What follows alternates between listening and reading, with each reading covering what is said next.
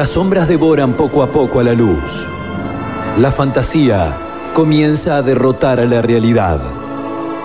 Allí, donde despiertan los misterios y la luna es testigo, el viento quiere soplar distinto. No es un simple arrebato natural. Quiere hablar. Quienes tengan desarrollada la imaginación festejarán el triunfo de la fantasía cerrando sus ojos. Porque muchas veces el sentido de la vista es instrumento de la realidad. Entonces, los transeúntes de la imaginación comprenderán por fin el susurro del viento. Recién ahí, el universo cobrará sentido para ellos. Lo entenderán finito, como un cuento narrado por una cálida brisa de aire en la noche invernal. Porque al final, el universo está hecho de historias. Sean bienvenidos a Relatos épicos de un bufón.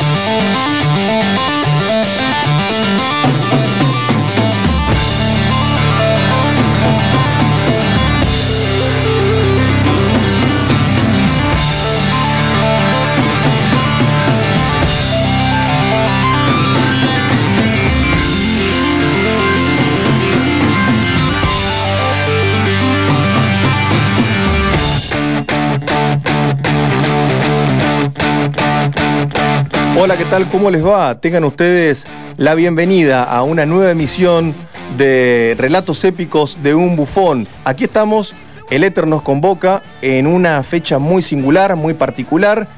Es el centenario, ni más ni menos que de la radiodifusión. Es el aniversario número 100 desde aquella audacia de los locos de la azotea, desde aquella travesura de los locos de la azotea. Enrique Susini un médico recién recibido, 25 años, su sobrino, ¿sí? Miguel Mujica, y dos amigos, Romero Carranza, por un lado, y César Guerrico por el otro. Esos cuatro llevaron adelante la primera transmisión de radiodifusión aquí en Argentina por lo menos, y se abre la polémica si no fue en el mundo, si fue la primera que fue pensada para un público específico con perspectiva de programación, ¿no? Bueno, lo que es irrefutable es que fue un gesto de audacia impresionante que tuvo más de logro técnico que en cuanto a difusión, porque se dice coloquialmente que fueron 50 personas nada más las que pudieron llegar a escuchar esa primera transmisión de Los Locos de la Azotea en la terraza del Teatro Coliseo. Desde allí retransmitieron lo que se estaba llevando adelante en el Teatro Coliseo, que era la ópera Parsifal de Ricardo Wagner. Así que, eh, bueno, algo que habla mucho, ¿no? Y lo vamos a estar conversando ahora en un momento nada más, que se haya llevado adelante la primera transmisión de radiodifusión aquí en Argentina de esa manera, no con un boletín informativo, sino con una ópera, ¿no? El vínculo entre cultura y radio. Abro la ventana y lo abordamos en un momento. Pero digo, em, fue como una travesura, ¿no? Porque cuánto de lúdico tuvo eso, insisto, con lo mismo. No fue, ya había grandes periódicos en ese momento, Crítica, La Razón, La Nación, y ninguno de estos periódicos vio la beta como para utilizar el elemento técnico ya existente como era la radio para aplicarla a un medio de difusión masivo. No, insisto, no fue una información, no fue un flash informativo lo que se transmitió, fue la ópera Parsifal de Ricardo Wagner. Y no fueron periodistas los que llevaron adelante esto, ni ingenieros en sonido, ¿no? Fueron un médico y un grupo de amigos, estudiantes de medicina en su mayoría, que colaboraron en esa transmisión que tuvo mucho de radioafición. Creo que esto marca la relación entre la radio y la gente, ¿no? Este juego permanente. Otra de las cuestiones que se desprenden de esta fecha. Entonces, me parece que es muy interesante poder reflexionar acerca de esto a propósito de esta fecha. También decir que Enrique Susini llevó adelante esta transmisión con elementos que él mismo había traído debajo de un sobre todo, rezan las crónicas que tratan de reconstruir esta época, ¿no? Trajo esos elementos debajo de un sobre todo una vez que había viajado hasta Francia a poder instruirse con técnicas de medicina que tenían su auge a partir de diferentes acontecimientos que se daban cita en el marco de la Primera Guerra Mundial.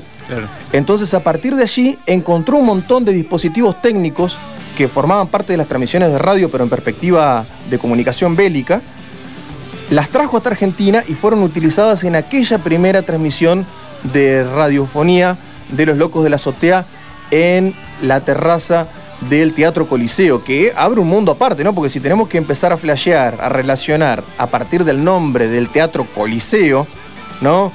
El Coliseo y la búsqueda de esta locura que en realidad puede ser jugada como locura a partir de aquellos que carecen de fantasía, ¿no? Decía por ahí eh, Ray Bradbury, ¿no? Hay que inyectarse todos los días de fantasía para no morir de realidad. Vaya si son un ejemplo de ellos los locos de la azotea si se habrán inyectado de fantasía y la gente los trató como locos, los bautizaron bajo esa estrella de locura, ¿no? Eh, sin embargo, fueron los que sembraron la primera semilla, los que pusieron el primer ladrillo o la piedra angular para llevar adelante un medio que hoy en día, con 100 años de recorrido ya, podríamos afirmar sin ningún tipo de duda que se ha convertido en imbatible y desde el terreno de lo personal por un montón de motivos que no vale la pena mencionar ahora, porque sería extendernos demasiado, le auguro 100 años más, como mínimo. Creo que eh, ha logrado algo que es irreemplazable y para que esto cambie, para que la radio pueda tener fecha de caducidad, después podemos hablar de lo que tiene que ver con el marco de lo comercial, de cuánto se puede ganar en radio, eso es otro juego.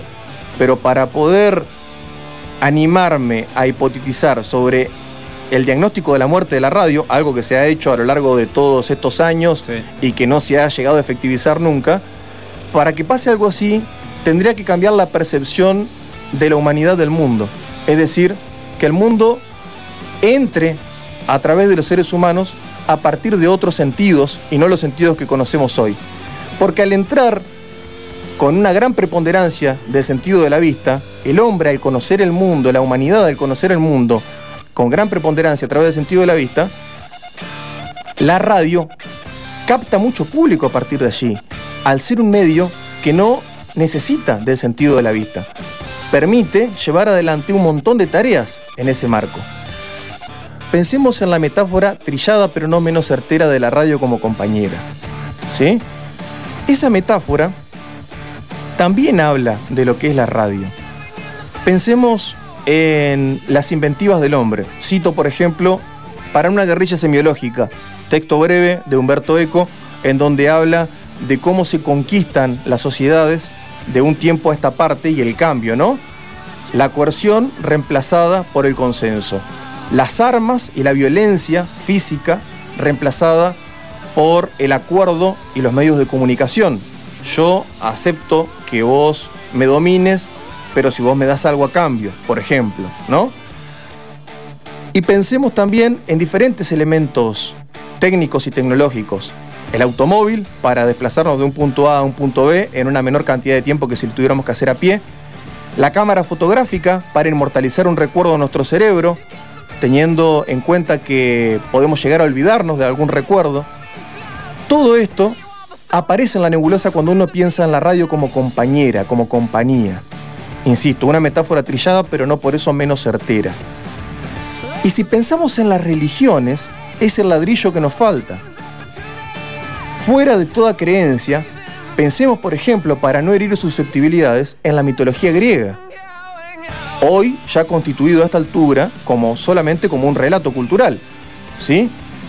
Esos dioses que se crean en la cultura occidental a partir de la mitología griega están plagados de vicios humanos. Uno es violador, el otro es borracho, el otro es pedófilo, y así podemos seguir, ¿no? Están plagados de vicios humanos. Y la radio parte como un retrato también de la humanidad, porque el mayor rasgo que resalta es la compañía, la característica que más le interesa o que más lo define al hombre. Tanto define la sociabilidad al ser humano que está dispuesto a sacrificar su libertad para poder vivir en sociedad.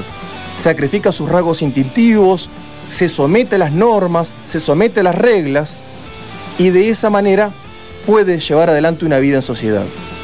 La radio, como se ha definido a algún dios desde hace un tiempo a esta parte, está en todas partes, aunque nadie la pueda ver.